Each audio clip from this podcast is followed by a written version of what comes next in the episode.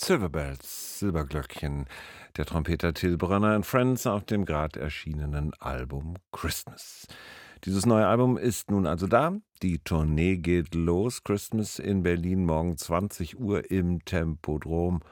Gute Gründe, Till Brönner zum Gespräch zu bitten, zu uns hier auf RBB Kultur. Und wir haben uns dazu vor der Sendung getroffen. Ich habe Till Brönner als erstes gefragt, ob es ihm so geht wie mir, dass diese Adventszeit, dann die Weihnacht, wirklich eine besondere ist. Immer wieder neu, jedes Jahr mit viel Besinnlichem, auch Naschereien, klar, Liedern, die in der Familie immer wieder gesungen werden. Na, da haben wir schon mal sehr viel gemeinsam miteinander. Es ist in der Tat auch für mich genau diese Erinnerung. Entscheidend war, dass, dass das einfach so ein Moment war, wo die Zeit angehalten wurde und wo wir tatsächlich auch mal gespürt haben, dass unsere Eltern, beide Lehrer und dass auch die mal das Gefühl hatten, okay, wir können uns jetzt äh, tatsächlich mal nur um die Familie und um die schönen Dinge kümmern. Und man hat instinktiv gespürt, dass das eine sehr besondere Zeit des Jahres ist, die sich nur einmal im Jahr in der Tat einstellt. Zeit anhalten, das finde ich ein interessantes Stichwort von einem Musiker. Ist das auch eines Ihrer Ziele, wenn Sie Konzerte geben, wenn Sie spielen? Also wenn ich spiele, bin ich ohnehin äh, fern und befreit von Raum und Zeit. Das ist sowas ähnliches wie mein Idealzustand. Und wenn ich es schaffe, das Publikum dahin mit zu entführen, ohne dass ich mir jetzt intellektuell überlege, wie ich das mache, sondern das ergibt sich hoffentlich, dass man aus der Zeit so ein bisschen rausgelockt und entrückt wird miteinander. Das machen wir alle zusammen. Dann habe ich, glaube ich, einen ganz guten Abend hingelegt. Der vor allem von Gefühl bestimmt sein wird bei dieser Tournee? Christmas als Gefühl, wie ich es eben beschrieb, und gleichzeitig natürlich als Show, wo es dramaturgischen Anfang und ein gutes Ende geben sollte, ist mein Ziel. Wir wissen nicht, ob es in Zeiten wie diesen, wo es doch allerorten ganz schön turbulent international vonstatten geht, ob uns das gelingen wird. Aber was ich immer wieder feststelle, ist, es gibt fast, auch in der Pandemie war das zu spüren, durchgängig dieses Bedürfnis auch bei uns in Deutschland, sich mit dem Weihnachtsfest auseinanderzusetzen. Ich weiß noch, wie wir nicht raus durften, wie wir nicht uns treffen durften und so, aber das Weihnachtsfest, das war den Menschen nicht zu nehmen und ich glaube, dieses Gefühl des Zusammenkommens ist vielen Menschen wichtig. Nicht zu vergessen natürlich, für sehr viele Menschen ist Weihnachten die härteste Zeit des Jahres. Also, dass wir uns da nicht sozusagen nur im Wolkenkuckucksheim bewegen. Das ist mir natürlich total klar. Weihnachten ist auch die Zeit scheußlichen Kitsches. Wie hüten Sie sich davor? ja, ohne Kitsch geht's nicht, aber dosierter Kitsch, damit kann ich ganz gut leben. Also White Christmas wird drin sein. White Christmas wird diesmal nicht drin sein, aber hätte drin sein können. Also sie liegen natürlich richtig. Wir schauen mal. Es ist natürlich so, dass wir in Deutschland auch wahnsinnig gesegnet sind mit schönen Liedern aus unseren Breitengraden. Und äh, dieses Mischen und diese Kombination aus dem weltlichen und dem kirchlichen äh, Weihnachten, die liegt mir sehr. Sind Sie ein gläubiger Mensch? Ich bin katholisch aufgewachsen damals, bin dann auf ein Gymnasium gegangen, wo nur Jungs waren. Das gibt es heute nicht mehr so häufig, um nicht zu sagen, ich glaube in Deutschland gar nicht mehr. War ein Jesuitenkolleg. Und Jesuitenkolleg in Bonn, ganz recht. Bin. Ganz recht. Und insofern ist meine Prägung schon auch gegeben. Und die Kirche weiß das ja recht gut, äh, was sie da tut, dass sie ihre Schäfchen relativ früh mit dem Virus infiziert. Und dann wird es später schwieriger auszutreten, wenngleich ich, ich bin noch in der Kirche, äh, aber ich praktiziere das nicht mehr und ich schaue, ich glaube, angemessen kritisch auf das, was da passiert. Allerdings teile ich mit einigen Menschen, dass ein Austritt aus der Kirche immer so ein bisschen wie so eine Teilverleugnung meiner Biografie sich anfühlt. Ich arbeite also noch daran, das möglicherweise auch ein bisschen konsequenter noch zu betreiben. Zu Ihrer Biografie gehört, dass Sie in Viersen geboren wurden, einen Großteil Ihrer Kindheit aber auch in Rom verbracht haben, aufgrund des Berufes Ihrer Eltern. Viersen, da fällt mir Bergbau ein. Ansonsten würde ich sagen, uch, ja, es ist der Niederrhein. Es ist eine wahnsinnig angenehme Gegend, muss man sagen. Es ist eine sehr fruchtbare Gegend. Holland ist nicht weit. Venlo, da fuhren damals schon alle tanken oder einkaufen. Die Hollandräder gab es auch in Viersen. Und ich hatte halt meine Verwandtschaft äh, dort. Die kürzeste Zeit haben ich, also direkte Familie und ich dort gelebt. Aber da mütterlicherseits immer noch relativ viel an Verwandtschaft war, waren wir da regelmäßig. Und meine Vorfahren, sowohl auf der väterlichen als auch der mütterlichen Seite, waren im großelterlichen Bereich Kirchen. Musiker oft. Da gab es einen Chorleiter oder Musiklehrer in der Schule oder eben auch Organisten. Und insofern konnte ich da immer in Willig in der dortigen Kirche auch mal dieser wunderbaren Orgelmusik lauschen. Spielen Sie auch Orgel? Ich spiele äh, keine Orgel, empfinde aber die Orgel und die Kirchenorgel insbesondere als eins der schönsten Instrumente überhaupt. Wer mal sich dieser Muße hingegeben hat, in einer Kirche, ganz in Ruhe, ohne Bezug zum lieben Gott oder was auch immer, einfach nur mal kurz auf die Bank zu setzen, mal die Augen zu schließen und Orgelmusik, die ja mit dem Instrument oft auch auf die Location angepasst ist, da steht da nicht irgendeine Orgel, sondern da kam jemand, der wusste, welche Orgel gehört in dieses Haus. Wer also das mal gemacht hat, der wird das, glaube ich, sein Lebtag nicht vergessen. Das ist prägend. Ihr Instrument ist die Trompete. Korrekt. Und Sie haben in Interviews schon zum Ausdruck gebracht, dass Sie zur Trompete auch sowas wie eine Beziehung von Patient zur Therapeutin haben. Ja, das stimmt. Können Sie es ein bisschen erklären? Äh, sehr gern. Ich mache mal die Kurzversion. Ich liebe die Trompete, aber tatsächlich war es nicht immer nur eine Liebesbeziehung zwischen der Trompete und mir, was daran lag, dass ich mir in den ersten 20 Jahren eine falsche Technik angeeignet hatte auf dem Instrument, auf die mich aber noch niemand hingewiesen hatte bis dato. Und ich war kurz davor, aufgrund von frustrierenden Erlebnissen, ich konnte immer nur die ersten 20 Minuten gut spielen und danach ging es mit meinem Pensum und der Kondition rapide bergab.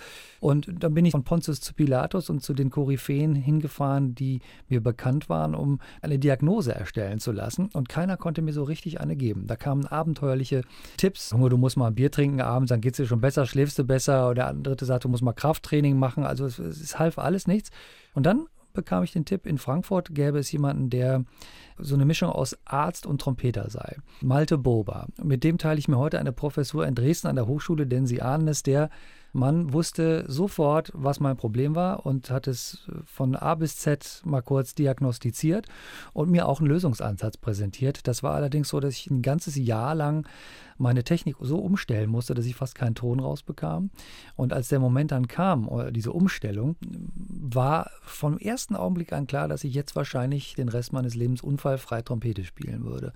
Das ergeht nicht jedem Kollegen so, aber alle die, die dieses Problem hatten, ich habe mein Mundstück nämlich ein bisschen an der falschen Stelle angesetzt, im Lippenrot. Das sagt, glaube ich, genug. Das ist nur Gewebe. Und die Muskeln um die, sozusagen um den Mund herum, die kann man trainieren, die, die Mundwinkel, wie in Bodybuilder. Also überall, wo Muskeln sind im Körper, wenn wir wissen, wie man sie bedient und wo sie sind, kann man tatsächlich Trainingserfolge erzielen, indem man diese Muskeln auch trainiert.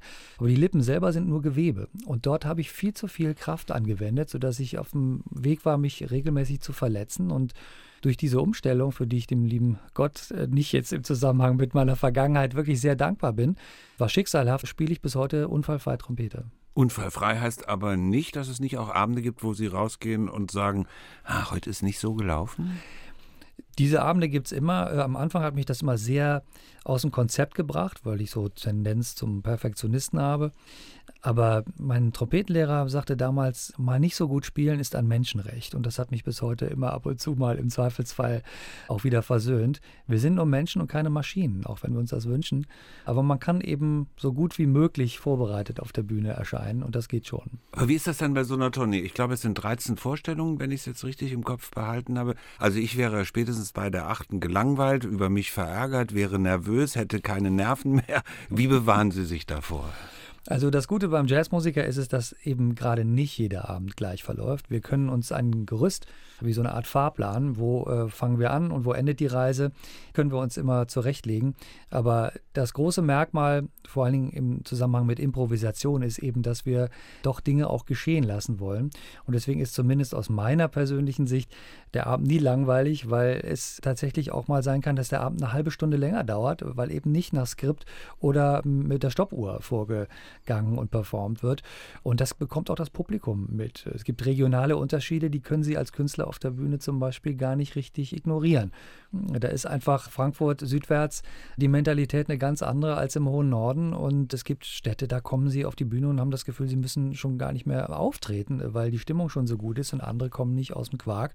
Und man muss das wahrscheinlich einfach mal dem Mysterium so ein bisschen zuordnen, dass es einfach wochentagsbedingt, temperaturbedingt und vielleicht tagesformbedingt einfach nicht mal überspringt, was so an Funken mitgebracht wird. Ne? Morgen fangen Sie an im Tempodrom in Berlin. Gleich die härteste Station am Anfang? Auf jeden Fall eine nennenswert wichtige Station. In der Hauptstadt zu spielen, auch wenn ich jetzt hier seit 30 Jahren residiere, ist und bleibt was ganz Besonderes. Jetzt haben Sie geschwindelt, und, äh, Sie wohnen doch in Potsdam. Ja, aber ich habe trotzdem 30 Jahre Berlin hinter mir und ich bleibe der Region ja auch treu. Also mich verbinde mit Berlin biografisch, persönlich, sogar mit dem Haus, in dem wir gerade sitzen, sehr, sehr viel. Haus des Ich habe hier, korrekt, ich habe hier auch Sternstunden meiner Ausbildung genießen und erleben dürfen und äh, durfte hier Mäuschen spielen. Wir treten im Tempodrom morgen auf, äh, ein Ort, den man auch erstmal füllen muss. Mal gucken, wie es morgen ist. Ich bin aber ganz zuversichtlich. Eines ist sicherlich bei jedem Konzert, egal wer, egal was gespielt wird, die Vibrations zwischen Künstlern und Publikum auf der einen Seite, aber bei Ihnen ist ja auch noch die Band dabei. Wie funktioniert da eigentlich das Zusammenspiel? Zunächst einmal sind das wirklich handverlesene Musiker, von denen ich sagen kann, dass jeder einzelne, wir haben tatsächlich keine Frau in der Band, deswegen trifft das in diesem Falle auch zu, aber wir haben einen Gast, einen musikalischen, und das wird Kim Sanders sein, eine wunderbare Sängerin, die uns auf dieser Tournee begleitet. Aber jeder einzelne Teil der Band ist wohl ausgewählt und es sind alles sehr, sehr vielseitige Musiker. Also das auch stilistisch von A bis Z, von introvertiert bis etwas volksnäher, von südamerikanisch bis deutsch, eigentlich alles möglich ist, weil diese Musiker wirklich mal, wie man so schön sagt, richtig ihre Hausaufgaben gemacht haben vor vielen Jahren und deswegen nicht geschockt sind, wenn ich mit ein paar Schnapsideen um die Ecke komme. Schnapsfrage, Tilbronner. Wir haben Anfang des Gesprächs festgestellt, dass wir eine Gemeinsamkeit haben, was unsere Erinnerungen an Weihnachten in der Kindheit angeht. Ich habe jetzt im Gespräch eine zweite Gemeinsamkeit festgestellt, eine Ähnlichkeit. Ich halte mich die ganze Zeit an meinem Kugelschreiber fest und spiele damit rum und Sie an Ihrer Brille. Sie müssen auch immer was in der Hand haben. Das stimmt. Wenn ich die Trompete nicht in der Hand habe, der ich mich tatsächlich auch immer so ein bisschen gut festhalten kann äh, während eines Konzerts, dann brauche ich manchmal was anderes. Das kann aber auch dieses Glas Wasser sein. Und Brillenträger bin ich noch gar nicht so lange. Allerdings ist innerhalb von nur einem Jahr meine Sehfähigkeit irgendwie rapide den Bach runtergegangen. Das also geht weiter. Das sagt der Arzt mir, irgendwie ist nicht das Ende der Fahnenstange. Ja. Das geht weiter. Till Bronner bei uns zu Gast, bekannt vor allem als Trompeter, aber ja auch als Fotograf. Sie fotografieren vor allem Menschen, aber nicht nur. Ich habe mir ein bisschen was angeguckt. Sind das musikalisch komponierte Bilder? Dass ich als Musiker fotografiere, könnte durchaus Auswirkungen auf das Ergebnis haben. Ich habe mir noch nie so richtig die Mühe gemacht, tatsächliche Parallelen herauszuarbeiten, weil ich habe ja das Glück, Musik machen zu können und die Fotografie möchte ich natürlich in irgendeiner Form auch in den ihr eigenen Grenzen versuchen auszuloten. Aber was mir immer wieder mal durch den Kopf ging, war, dass es ja schon auch ein kommunikatives, künstlerisches Feld ist. Denn obwohl wir alle mit demselben Equipment fotografieren, jedenfalls sehr viele, kommen immer andere Bilder bei jedem raus. Und das muss letztlich doch in der Persönlichkeit desjenigen, der fotografiert wird, oder des Fotografen liegen, der einfach anders mit seinem Gegenüber umgeht. Ich muss meinem Gegenüber auch ein gewisses Gefühl vermitteln und ihn ernst nehmen. Und das geht ja auch mal schief irgendwann. Aber es sind immer zwei eigenständige Menschen, die aufeinandertreffen. Und deswegen ist auch ein Foto immer anders als vom Vorgänger. Till Brönner, zu Gast bei uns bei RBB Kultur. Till Brönner mit Band ab morgen auf großer Tournee. Weihnachtskonzerte, das erste bei uns in Berlin im Tempodrom. Viele Hörerinnen Hörer morgen, die werden einfach nur träumen, wenn sie diese Musik hören. Können Sie sich das Träumen beim Musizieren leisten? Es ist wunderbar, beim Spielen zu träumen. Man muss sich seiner Sache aber wirklich sehr, sehr sicher sein. Und ich tue gut daran, sehr gut vorbereitet zu sein, vor allen Dingen auch technisch. Denn Trompete spielen oder überhaupt jedes Blechblasinstrument, was man spielt, ist und bleibt ein Zusammenspiel von Körperfunktionen, weil da kommt immer nur das raus, was man reingibt. Die Trompete ist nur der Verstärker und der Ton entsteht im Menschen. Wir wollen mal schauen, wie es morgen ist. Ich lasse mich aber in den besten Momenten durchaus treiben und hoffe auch, dass das morgen vorkommt. Tilbrenner, ein Gespräch, das wir vor dieser Sendung geführt haben und das Sie jederzeit im Netz bei uns auf rbbkultur.de finden. Im Handel, gerade aktuell eben erst rausgekommen, Till Brenners neues Album Christmas. Und seine Show zum Album gibt es morgen zum ersten Mal in Berlin. Das ist der Auftakt der Tournee morgen im Tempodrom um 20 Uhr. So ein paar Karten gibt es noch.